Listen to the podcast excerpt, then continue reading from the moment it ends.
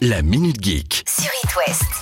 Eh les twittos, vous avez vu la nouvelle fonctionnalité qui a été ajoutée? Maintenant, il est possible de mettre un avertissement sur le contenu d'un tweet en particulier.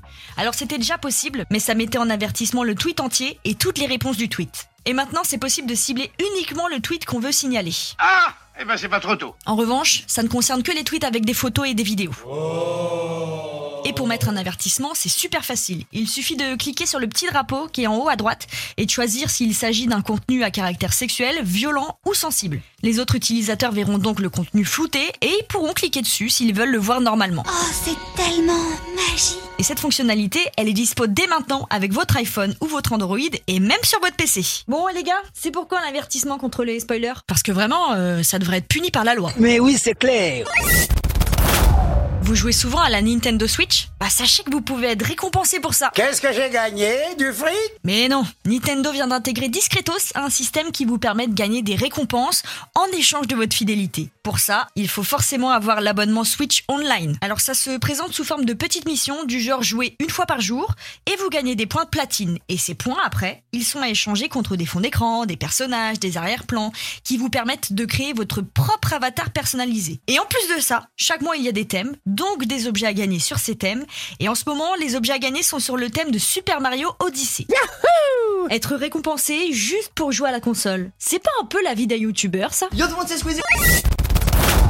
Vendredi dernier, il y a eu la cérémonie des Césars. Et dans la catégorie zéro distinction, cette année on retrouve Pierre Ninet. Ou Feuilleman pour les jeunes. Écoute, euh, je, je, je bosse sur un projet avec McFly et Carlito, je sais pas si tu vois qui c'est.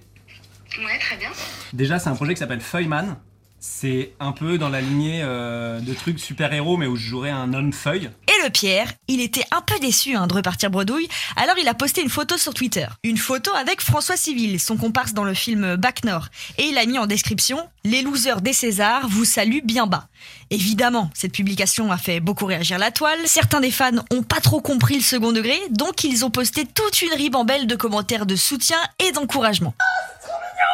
C'est trop mignon, c'est mignon, c'est trop mignon. Et parmi ces commentaires, il y en a une qui a voulu rejoindre le clan des losers.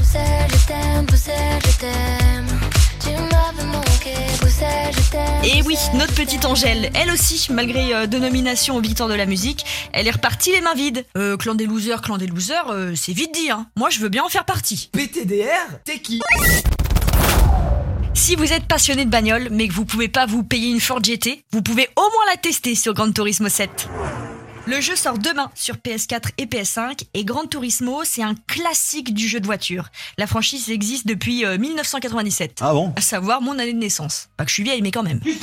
Au début du jeu, vous passez un permis de conduire, oui, comme dans la vraie vie, et ensuite euh, vous faites des courses de voitures. Au début, vous conduisez des voitures dites bas de gamme, et puis, à force de championnat, où vous empochez un max de bifton, vous achetez des voitures de plus en plus luxueuses. Alors ça pourrait s'arrêter là, hein. Mais le jeu a tellement de prestige que même Audi et Mitsubishi prêtent leur image pour éviter de voir leur voiture détruite par le graphisme du jeu. Alors je me permets de passer une petite annonce. Euh, si le prochain Tomb Raider a besoin de mes photos pour s'inspirer et créer une nana méga badass, je suis là. Ah, c'est marrant. On dit souvent le meilleur pour la fin. Alors autant vous dire que là j'ai la meilleure info de votre journée. Pendant que le monde est en train de brûler, il y a un de mes rêves de gosse qui se réalise. Le jeu Jack and Daxter va être adapté en film. Quoi? Oui, bon, d'accord, ok. Déjà il faut connaître Jack and Daxter. Et pour connaître Jack and Daxter, il faut avoir eu une PlayStation 2 en 2008. C'est à peu près la même chose que Ratchet et Clank. Ah, ça vous parle pas non plus? Ouais, ok, bon, on est mal barré. J'essaye de vous raconter ça euh, au mieux. C'est l'histoire de deux créatures, mi-humains, mi-elfes, avec deux grandes oreilles, donc Jack and Daxter. Et malheureusement, un des deux, Daxter précisément, tombe dans un puits d'écho noir. L'écho noir, c'est un truc qui ressemble un petit peu à du pétrole.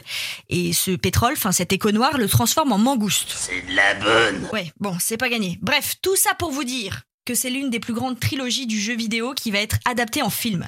L'info est sortie début février, mais en fait depuis quelques jours on connaît le nom du futur réalisateur, c'est Ruben Fleischer.